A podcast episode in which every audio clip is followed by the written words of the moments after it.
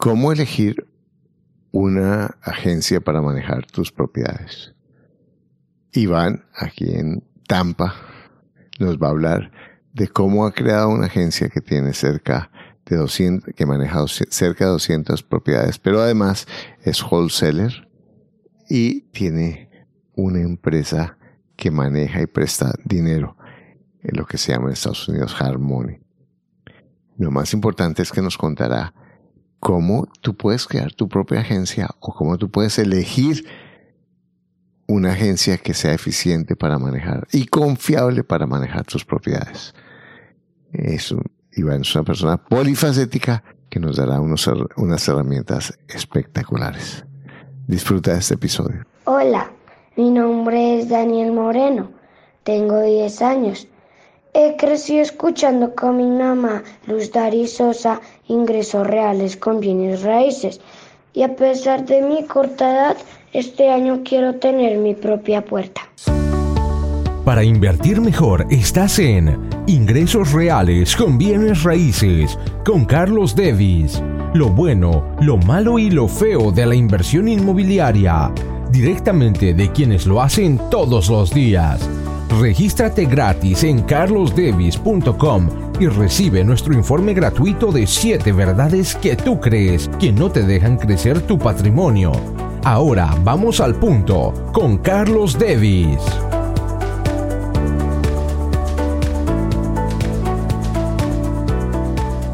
Hoy vamos a aprender cómo se escoge una empresa para manejar tus propiedades, de qué tienes que cuidarte, qué tienes que mirar, cómo hacen las empresas el dinero que la mayoría de las personas no sabe cuáles son aquellas formas de ganar dinero, pero lo vamos a ver desde el punto de vista de usuario. Y tengo a un campeón que esta mañana, cuando lo consigo, y estoy en, en San Pete, aquí en Florida, con él, Iván, y grabando este podcast, eh, me impresionó porque es inversionista, es eh, eh, wholesaler, tiene, eh, prestan dinero en su empresa, tiene un, área de Harmony, eh, maneja propiedades, eh, crea negocios creativos, perdón, la, redundancia. Pues, y además me parece un ser increíble como lo vamos a ver ahora cuando conversemos con él. Pero de todos estos matices, vamos a hablar hoy de cómo administrar propiedades. Él maneja un portafolio de cerca de 200 puertas, unas de él y otras eh, muchas de inversionistas, y, vamos a hablar desde el punto de vista de el usuario de una, de una eh, eh, empresa de, de manejo de arrendamientos, cómo funciona eso. Pero antes, como siempre, vamos a conocer el perfil de nuestro invitado, nuestro personaje, que es fantástico. Entonces, hola Iván, ¿cómo estás? ¿De dónde eres tú y cuánto llevas viviendo en Estados Unidos? ¿Y cuántos años tienes? Eh, sí, bueno, Carlos, eh, muchas gracias primero que todo eh, por la invitación.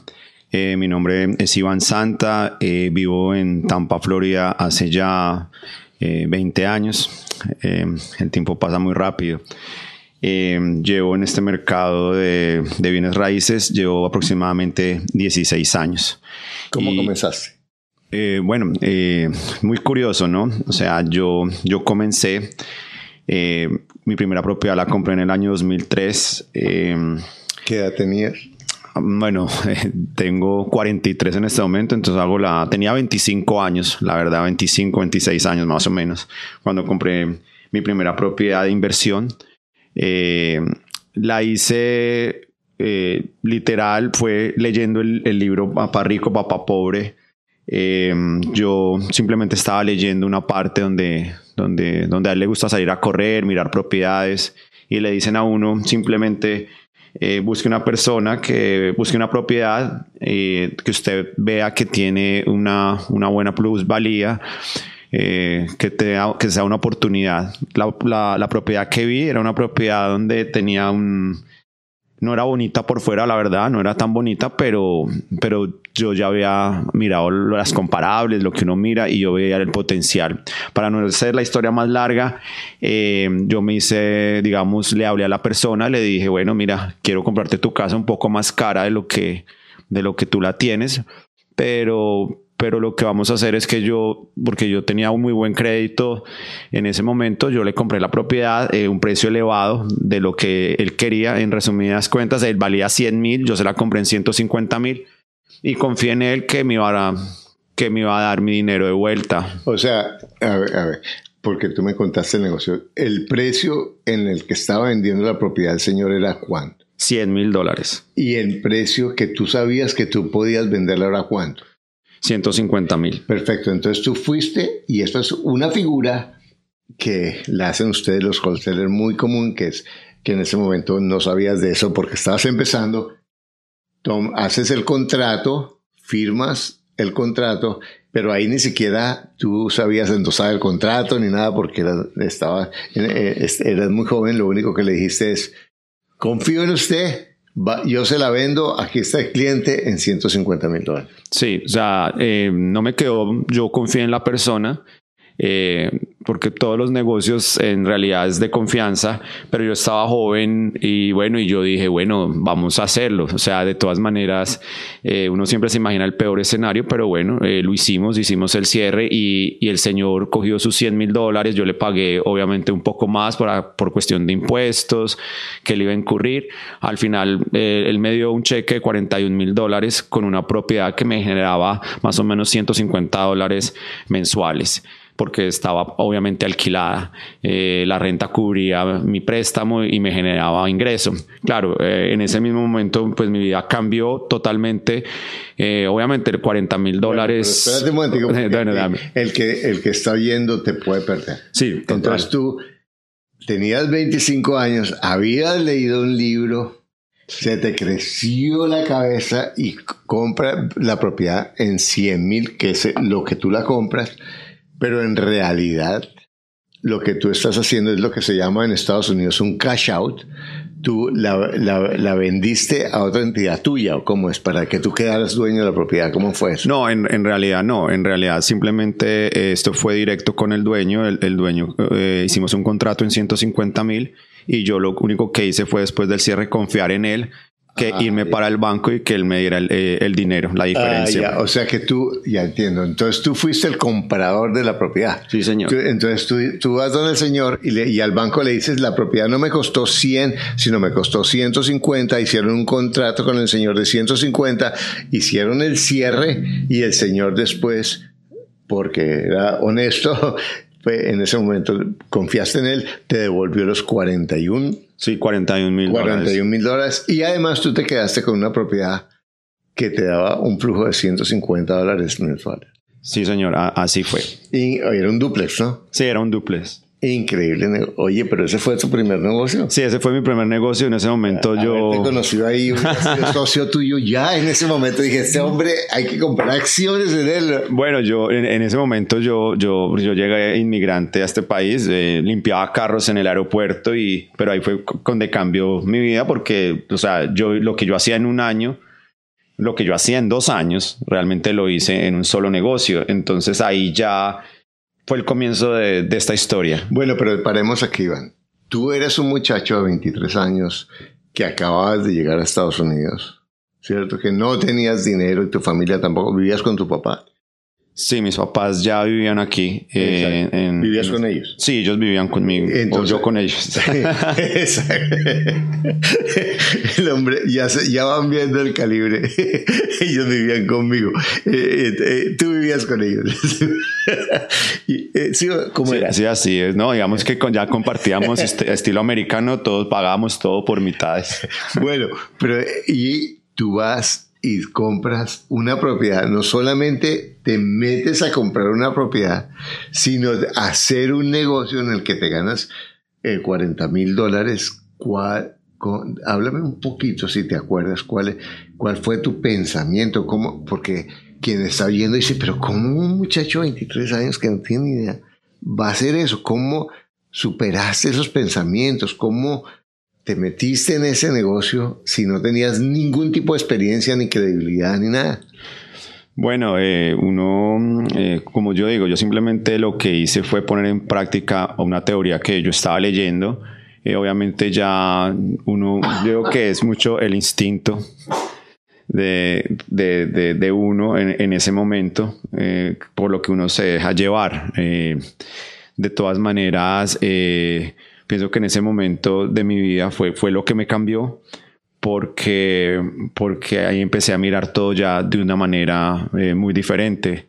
¿Qué eh, cambió en ti? O sea, la forma de, de, verlo todo. O sea, ¿por qué? Porque empecé a ver eh, que primero que todo me di cuenta que la, la, la, oportunidad estaba en casas que no eran bonitas para, para, el, para la gente, porque por decir esta propiedad llevaba más o menos unos 150 días en el mercado y ya después una propiedad de que ya lleva más de cientos, más de un mes en el mercado, en, en, un mercado de, donde nosotros vivimos en Florida, de, de compradores, eh, que es un mercado tan dinámico, ya los vendedores empiezan a preocupar y ya te empiezan a dar descuentos.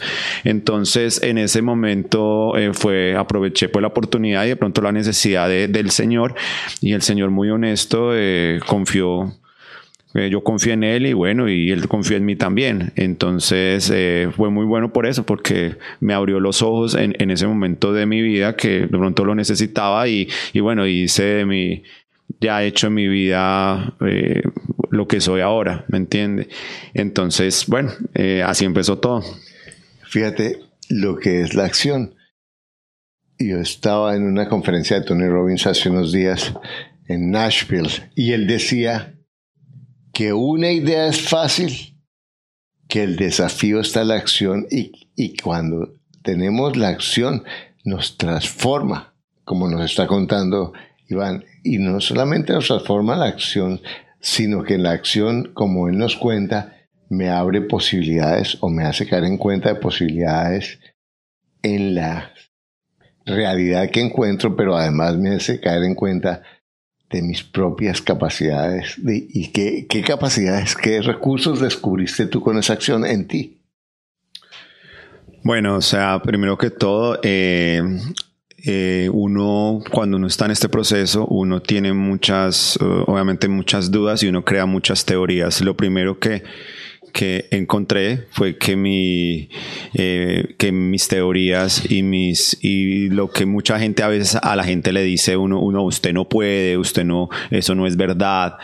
Eh, cuando usted ya prueba que su teoría funciona, entonces eso fue, fue lo primero. Eso fue lo primero y fue lo que realmente marcó, marcó mi vida.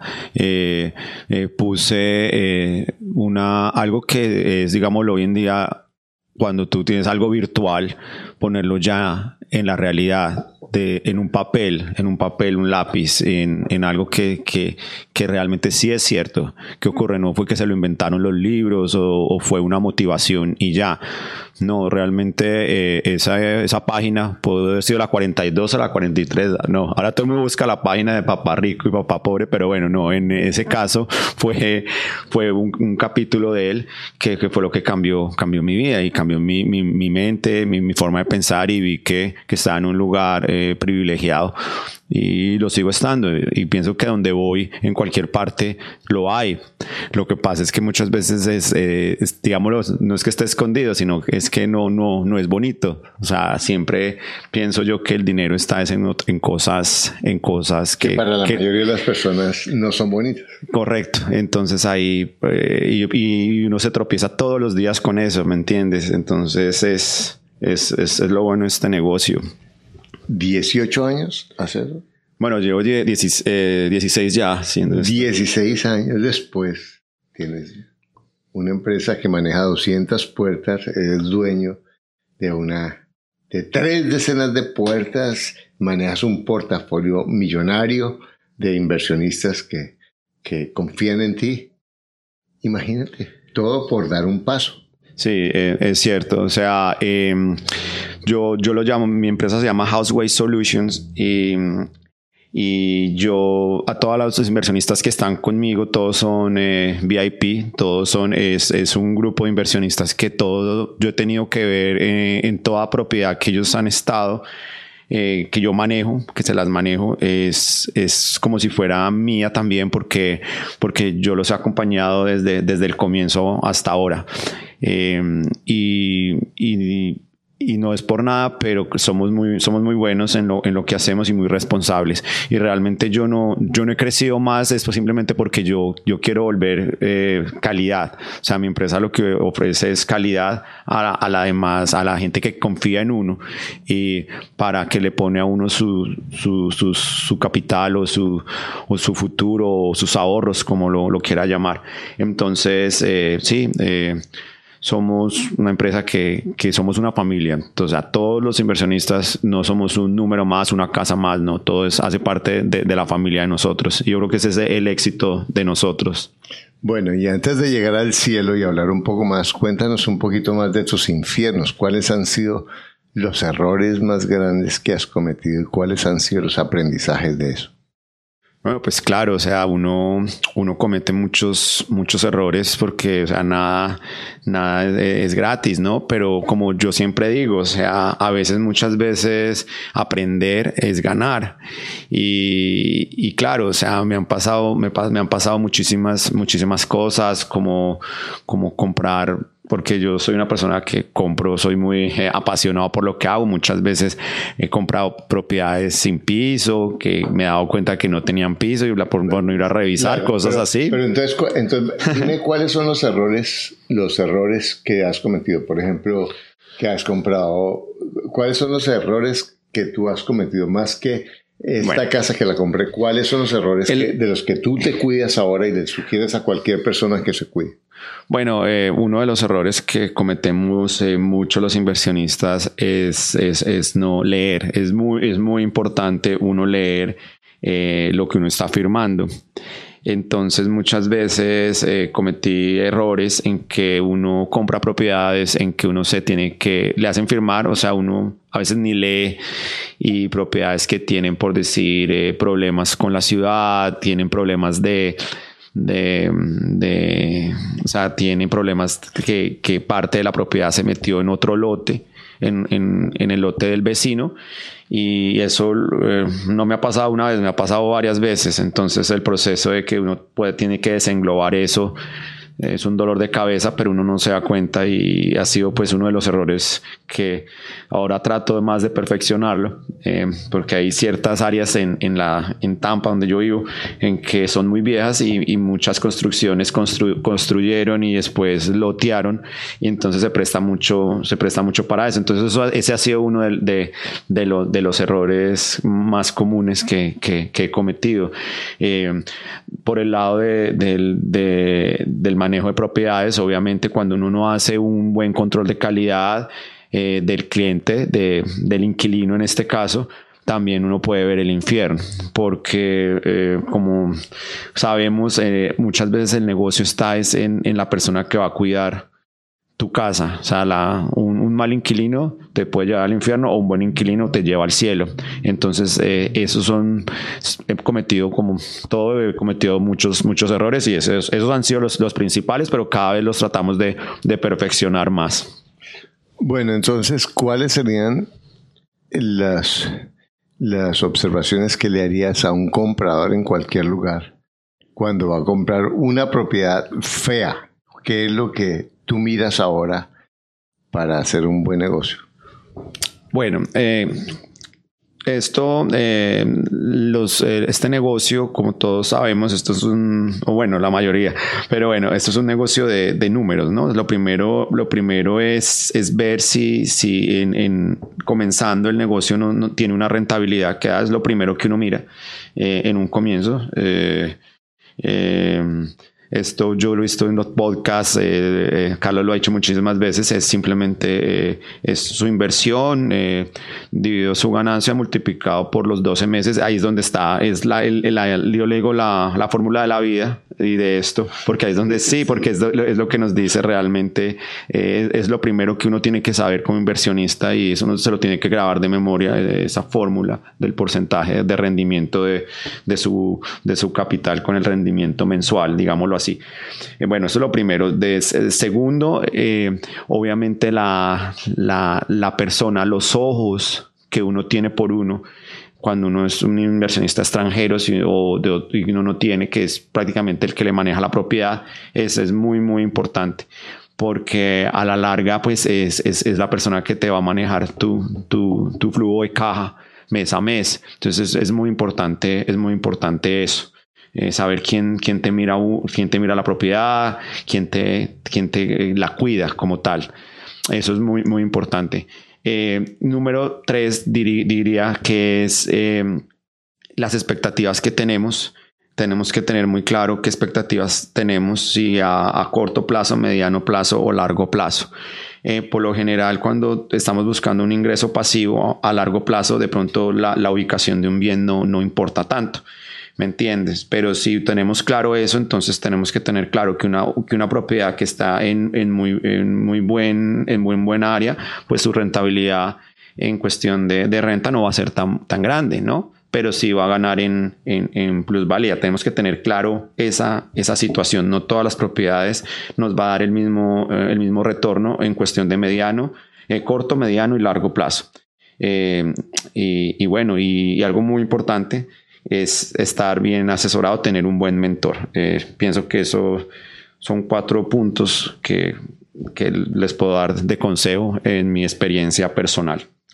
Bueno, eh, muchas personas eh, me hablan, ah, yo quiero comprar propiedades con wholesaler, que wholesaler en Estados Unidos son los, las personas que compran propiedades que están, que no han llegado al mercado, algunas de ellas porque tienen problemas como de necesitan alguna eh, mejoramiento o algún o están en proceso legal de, de, de eh, remate o cualquier cosa, pero en últimas eh, yo les digo con frecuencia a mis estudiantes, no se metan con wholesaler porque les pueden comprar una propiedad de segunda. Es muy arriesgado en esas condiciones porque son propiedades que uno son como un hoyo negro que uno no sabe qué va a encontrar.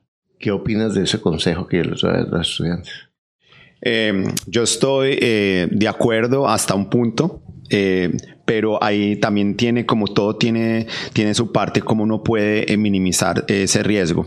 Eh, eso es un consejo que yo también le doy a la gente, pero les voy a dar como uno de mis trucos cuando yo estoy tratando en terrenos desconocidos. Eh, ustedes saben que siempre está el título de la propiedad. El título de la propiedad es lo más importante, que, que la propiedad esté, esté limpia. Cuando uno trata con sellers, ellos, ellos tienen sus, digamos, sus, sus cosas, ¿no? Sus trucos, sus cosas a, a, su conveniencia y lo pueden afectar a uno cuando uno ya firma y todo. Hay algo que se llama un, un title, un una compañía de título, un coordinador del cierre. Por lo general, uno siempre tiene que tener esa compañía de una compañía de título que sea amiga de uno. Entonces, uno que lo que hace simplemente ubica eh, en inglés se dice un title coordinator que coordine toda la operación. Le va a salir a uno un poquito más caro, ponle 300 dólares, te va a salir más caro porque uno le tiene que dar algo a la, a la, compañía de título que trabaja para uno. Entonces, esa compañía de título va a coordinar que el, título de la propiedad y que toda la, la operación sea limpio no importa que no le pague un poquito más, pero, pero eso a larga es, es, es muy bueno. Entonces así uno no se va a evitar no trabajar. O si no tiene la posibilidad, siempre traten de usar su propia compañía de título. Hay, hay gente que hay sellers que lo permiten. La mayoría no, pero, pero hay unos que sí. Siempre traten de usar un Title Coordinator, que ese sea el amigo de ustedes, el Title Company donde ustedes confían, que ellos revisen todo, que, que la propiedad está limpia. Así, así sean 300 dólares más. Y otro aspecto fundamental, sobre todo cuando se compra, cuando se compra en Estados Unidos, que es asegurarse que la compañía tenga, que la propiedad tenga un seguro de título, que va a garantizar que el título está limpio, una compañía de seguros. Y eh, si es en América Latina, asegurarse que un abogado, y preferiblemente los abogados que trabajan para los bancos, haga un estudio de títulos para estar seguro que la propiedad realmente tiene un título limpio. Y en cuanto a la estructura y en cuanto a lo que hay que hacerle a la casa, ¿qué recomendación le harías a las personas? Eh, bueno, em, tenemos, eh, si la propiedad es para rentar, eh, tenemos lo que llaman el, la inspección de los cuatro puntos, que son fundamentales, que como yo digo, eso es lo que le saca a uno la platica mes a mes, eh, y son, es la inspección que yo realmente recomiendo, y, y, no es cara, normalmente una inspección de cuatro puntos le vale unos 50, 60 dólares, mientras que una inspección de, de una casa entera, un inspector le puede cobrar unos 500 dólares y eso eh, y, realmente no, es necesario. Exacto. No es necesario. Entonces yo siempre recomiendo que la gente revise obviamente aire acondicionado, plomería, techo y electricidad. Eh, cosas, que, cosas que uno eh, aprende con el tiempo y eso no, cometí yo ese error ahora hablando de, errores. A veces uno piensa, uno mira la electricidad de una propiedad y uno cree que, que, que está bien porque tiene polo a tierra y todo, pero hay electricidades que tienen aluminio el aluminio, hoy, hoy en día los, las, las aseguradoras de, de, aquí no, no aseguran con propiedades que tengan aluminio. Puedes tener polo a tierra, toda la perfecto, el panel, todo, todo perfecto, los puntos, y no te lo aceptan, te toca hacer otra electricidad. Entonces son cositas, pequeños detalles que hacen una gran diferencia. Entonces eso, estamos hablando plomería, electricidad, el techo y, el aire acondicionado. Entonces esas son cosas que uno mismo puede, puede hacer o conseguirse una persona por 60 dólares le hace una, muy buena inspección. Y estos son aspectos en cualquier eh, ciudad. Eh, es lo mismo, si la casa tiene la plomería, la electricidad, el techo y el aire acondicionado de calefacción en buenas condiciones. Bueno, y además, pues la estructura, ¿cierto? Que es algo que uno ve Em, eh, son, son los aspectos fundamentales. Lo demás son cosas cosméticas que se puede calcular un gasto y que para una propiedad de inversión es, o sea, para renta es mucho, uno no le va a poner las mismas condiciones que para una propiedad que va a vender.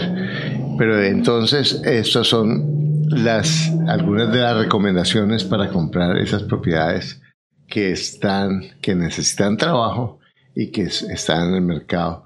Ah, pero hay que tener muchísimo cuidado porque, porque hay gente en esto, como ellos no, el wholesaler no está tan regulado como un, como un agente de bienes raíces o un realtor, pues las reglas son mucho más flexibles para ellos, entonces es más fácil que te vendan algo que es como un carro, como un vendedor de carros viejos, ¿cierto? Que puede que sea una persona muy correcta, pero puede que no. Entonces, la recomendación de con quién estás haciendo negocios es fundamental.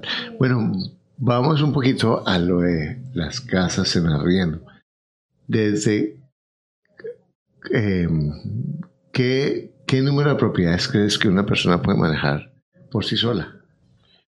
Bueno, eso, eso es una muy buena pregunta porque, porque eh, uno tiene que tener muy claro que, que las propiedades, em, si uno no le puede dar el, tiempo, que, que, es las propiedades se, se pueden eh, dañar, eh, las propiedades son como, son, a veces hay gente que piensa que las propiedades son, son solamente una propiedad y ya, una propiedad tangible, que es como, como decir eh, un, un, objeto. Y, y, yo no pienso así. Una propiedad, cuando tú tienes una combinación de tu propiedad con tu inquilino, se vuelve, a, asume unas características y es como un ser vivo, de verdad. O sea, la, la, propiedad necesita un mantenimiento, la propiedad necesita ciertas características y la misma combinación con el inquilino termina de darle unas cualidades especiales a, a la, a la propiedad. Eh, no les voy a dar un ejemplo. Una veces hay, hay, personas que cortan pelo en la casa, por decir. Entonces, imagínense eh, si cortan pelo y tiran el pelo, o sea, se vuelve que es la casa de la peluquera, o sea, o, sea o del barbero. O sea, sin querer, ustedes ya saben que ustedes esa, esa parte, o una casa que tiene un árbol, las raíces también perjudican la, la plomería de la propiedad. O sea, son muchísimas cosas en que eso lo, lo puede a uno afectar. Cuéntanos un poquito cómo eh, eliges tú un inquilino? Bueno, no, entonces eh, los inquilinos es, es como decir la, la, la, parte más importante, ¿cierto?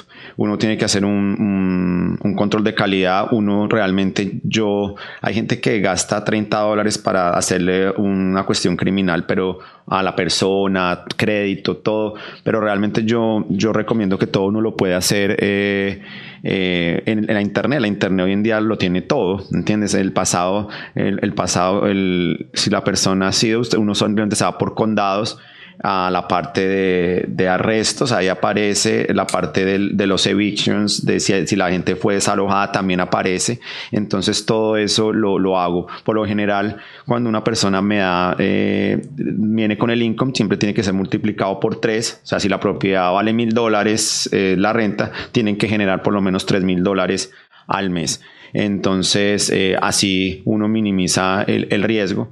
hay cosas que sí son hay cosas que sí son como, que son como mm, eh, eh, difíciles alquilarle personas que, por ejemplo, de, no, no hacen manutención de sus hijos, que uno lo ve y a veces ganan bien, pero a veces uno dice, ¿qué esperanzas va a haber de una persona que no, no paga a la manutención de un hijo, a, eso. Entonces son, ciertos detalles que, que, uno, que uno mira en todo, en todo esto, ¿no?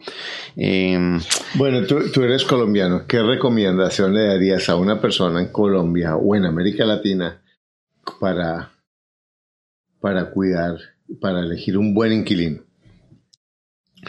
Bueno, eh, lo que decía ahora, bueno, un buen inquilino lo, lo, podemos, eh, hoy en día que el mundo se volvió tan pequeño, obviamente el, Internet no, nos, puede, nos puede ayudar bastante. Eh, yo, o sea, sin, sin discriminar, pero eh, a mí me gustan, a mí me gustan los inquilinos que, que mayores de 50 años, pero pues no, no es que sea una regla, ¿me entiendes? O sea, todo el mundo tiene eso, pero pues uno, uno está en un mercado, uno tiene que identificar bien en, qué mercado se encuentra.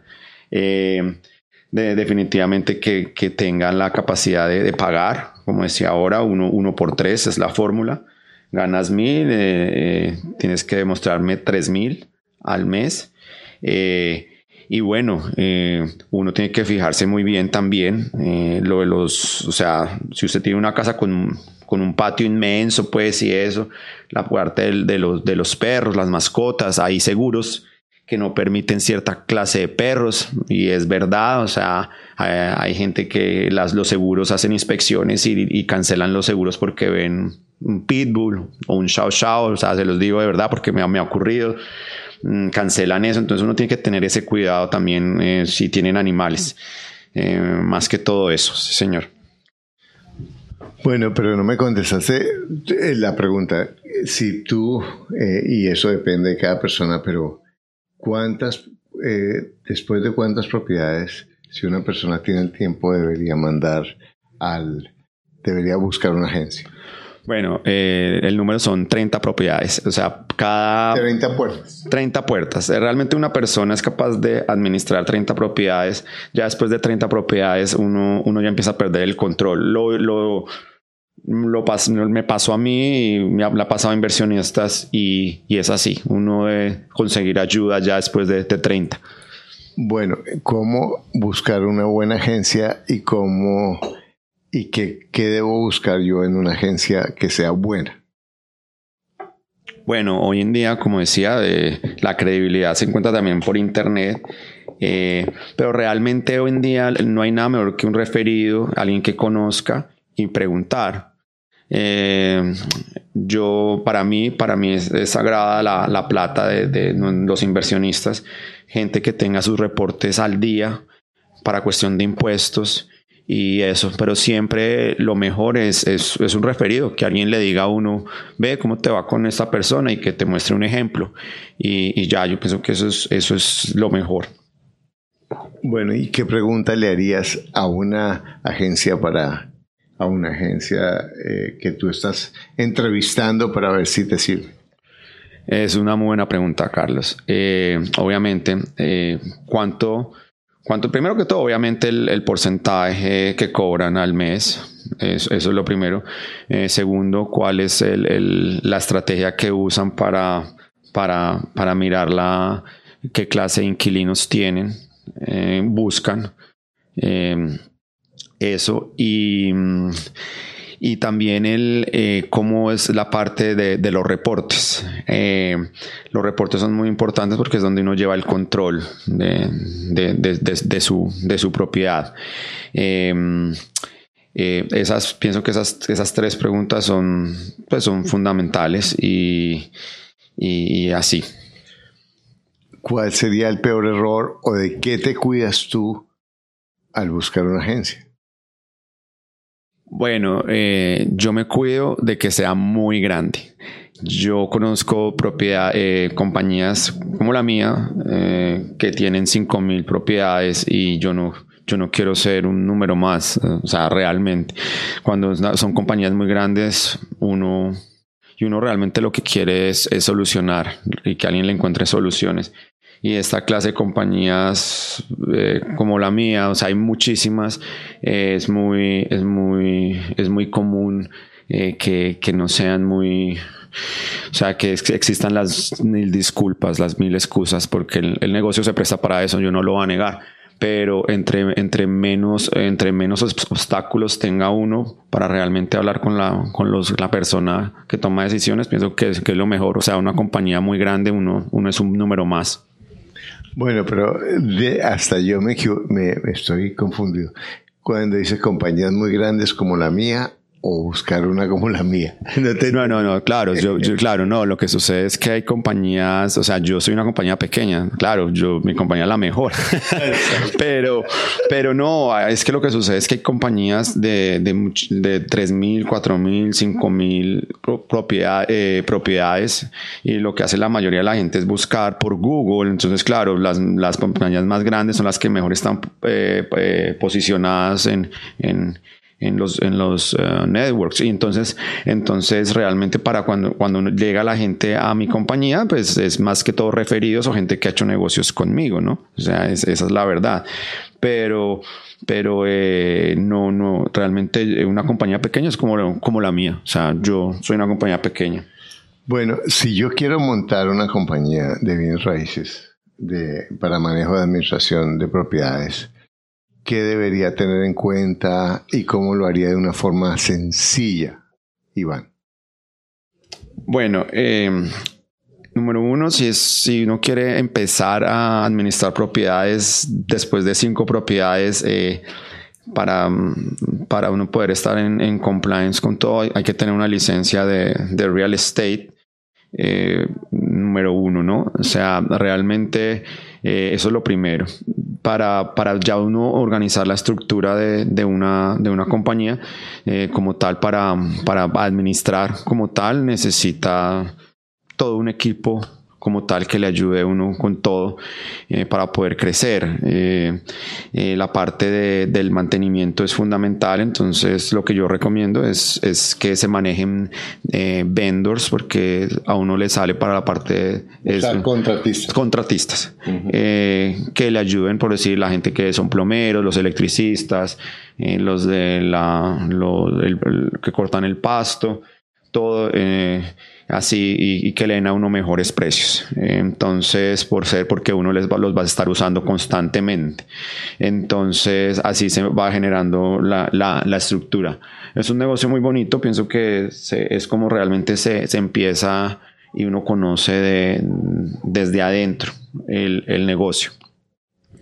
Bueno, entonces tú comienzas, realmente no necesitas eh, eh, empleados, necesitas sencillamente tener los contactos para crear tu equipo. ¿Entendí bien?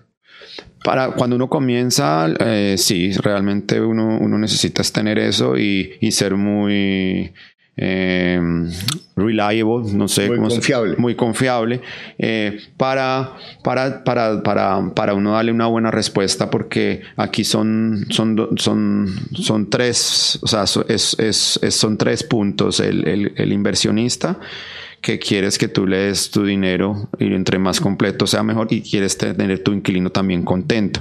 Entonces uno y uno está en el medio, uno tiene que saber administrar eh, el ambiente, eh, digamos, la relación para que todos estén contentos. Entonces es, es, es, realmente el arte. O sea, yo llamo esto como, como un arte, la verdad. Bueno, tú te has ganado la confianza de los inversionistas para que pongan el dinero contigo, para que te den sus propiedades, para que las administres. Y hay personas que están escuchando eso y, ay, yo también quiero hacer eso. ¿Qué es lo que tengo que tener para poder hacer eso? Bueno, es fácil. Eh, me pueden contactar. No, yo sí, yo sé. A ti, sí, yo sé. Ahorita ya vamos con. Pero si alguien está en, Perú o en España y dice, ay, yo también quiero tener una, una agencia de bienes raíces y además quiero conseguir inversionistas para que inviertan conmigo y yo les mande sus propiedades, que eso suena lindo en la servilleta, pero ¿cómo puedo hacerlo? Ah, bueno, o sea, eh, lo primero es eso, es, es, empezar eh, su, su, su, nicho de mercado, ubicarlo en, en qué eh, lugar geográfico lo, lo, quieres hacer. Obviamente, si es en cualquier país de, de, de Sudamérica o en, cualquier país del mundo, tienes que ubicarte, ¿me entiendes? Porque, porque realmente uno siempre se ubica en, en, unas distancias muy específicas porque porque usted maneja la inteligencia de, la compañía en, en, ciertas distancias. Es lo primero que tiene que ver hasta dónde puedes ir. ¿Me entiendes? Y pero como estamos comenzando, lo primero que tiene que hacer es el área donde vive, ¿no? De donde va a ser su oficina, cerca, más o menos, a ir creciendo poco a poco. Eh, ¿Cómo puede llegar a conseguir inversionistas? Es, es, como lo vuelvo y lo digo, el mundo está muy pequeño, el Internet te puede ayudar con eso, te puede decir cuántas, quiénes son los dueños de ciertas áreas. Uno tiene que ubicar dónde es que están las áreas específicas de renta donde la gente no son los dueños, pero hay ciertas áreas específicas donde uno sabe de entrada que son, que son inquilinos, que es gente que paga renta. Cuando uno, el mismo, los computadores hoy en día le, le dicen a uno quiénes son los dueños y esos son nuestros objetivos, los dueños de todas esas propiedades. Uno tiene que entrar con un, algo muy competitivo y tiene que enfocarse cómo manejan, cómo las otras compañías están trabajando. En ese momento uno ya tiene una base, que es lo que uno tiene que ofrecer, porque esa es su, competencia directa. Entonces, eh, pienso que eso es lo primero, un, estudio de mercado eh, muy, muy local. Bueno, eh, cuéntanos un poquito de tu compañía. ¿Qué es lo que tú le ofreces a un inversionista o a un, propietario de, de bienes raíces? Por fin llegamos al no, em, ya, sí, yo, yo, yo, simplemente lo que en, inglés se llama, se llama One, one Stop Shop. En, español es una sola parada. Eh, yo lo que ofrezco es que la gente venga conmigo y yo les voy a hacer absolutamente todo. Eh, ustedes desde, desde estructurar la compra como empresas, acá que se puedan mover fácilmente dentro de Estados Unidos. Desde el bien, se, puede, se los ayuda a conseguir, les digo lo, bueno, lo malo, todo como, como niños cogidos de la mano y obviamente la administración. Eh, todo, todo desde, desde un comienzo. Em, em, realmente mis, mis inversionistas, todos son inversionistas que han confiado en mí y, y han, y han comprado propiedades, todas las propiedades que yo tengo he tenido, he, tenido yo algo que ver, sea en la compra o, eh, o, en algo, más que todo porque soy el que las consigo. Entonces tengo esa habilidad, tengo esa visión, entonces eh, el que quiera me puede, me puede llamar, me puede buscar por, por Instagram, eh, Houseway Solutions. o me puede llamar al 813-424-0243 y podemos tener una charla eh, todo el mundo tiene expectativas diferentes y todo el mundo es un mundo, obviamente. Entonces, eh, yo estoy para ayudar, para ayudar, para, para ubicarlos y para, y para ayudarles a, hacer, hacer dinero, que a la larga es, es lo que todos queremos, ¿no? Y cumplir nuestros sueños. Bueno, Iván, hoy conocimos a una persona muy multifacética en, en en bien raíces. Eh, no, no conozco con frecuencia personas que hagan tantas cosas simultáneamente y que hayan crecido tanto su portafolio. Y además es una persona muy joven. Eh, pero me encantó hoy compartir contigo y encontrar nuevos elementos y, e ideas eh, para hacer negocios y lo que es fascinante de bien raíces es que hay tantas formas de hacer negocios, tantas estrategias, tantas pequeños cambios que pueden mejorar la rentabilidad que me fascina, tengo el privilegio de hacer estos podcasts porque aprendo cada vez más. Y tú que estás escuchando te das cuenta cuántas posibilidades hay. Un muchacho de 23 años lee un libro, toma acción y apenas eh, actúa, encuentra posibilidades, abre puertas y cambia su vida. No de un día para otro, no fácil, no sin equivocarse, no sin cometer errores, pero enfocado día a día en mantener una meta, en aprender, en mantener su credibilidad, en cuidar su reputación, en enfocarse en su servicio y en esas cualidades que hacen un buen inversionista y, y, una persona de confianza en cualquier país. Muchas gracias y recuerda que lo único que te aleja de lograr lo que tú quieres es un pensamiento que no es cierto. Que tengas un día maravilloso. Gracias por escuchar tu podcast Ingresos Reales con Bienes Raíces. Únete a nuestro blog y audio semanal en carlosdevis.com. Conoce nuestros talleres de bienes raíces, visítanos en Facebook y deja tus comentarios.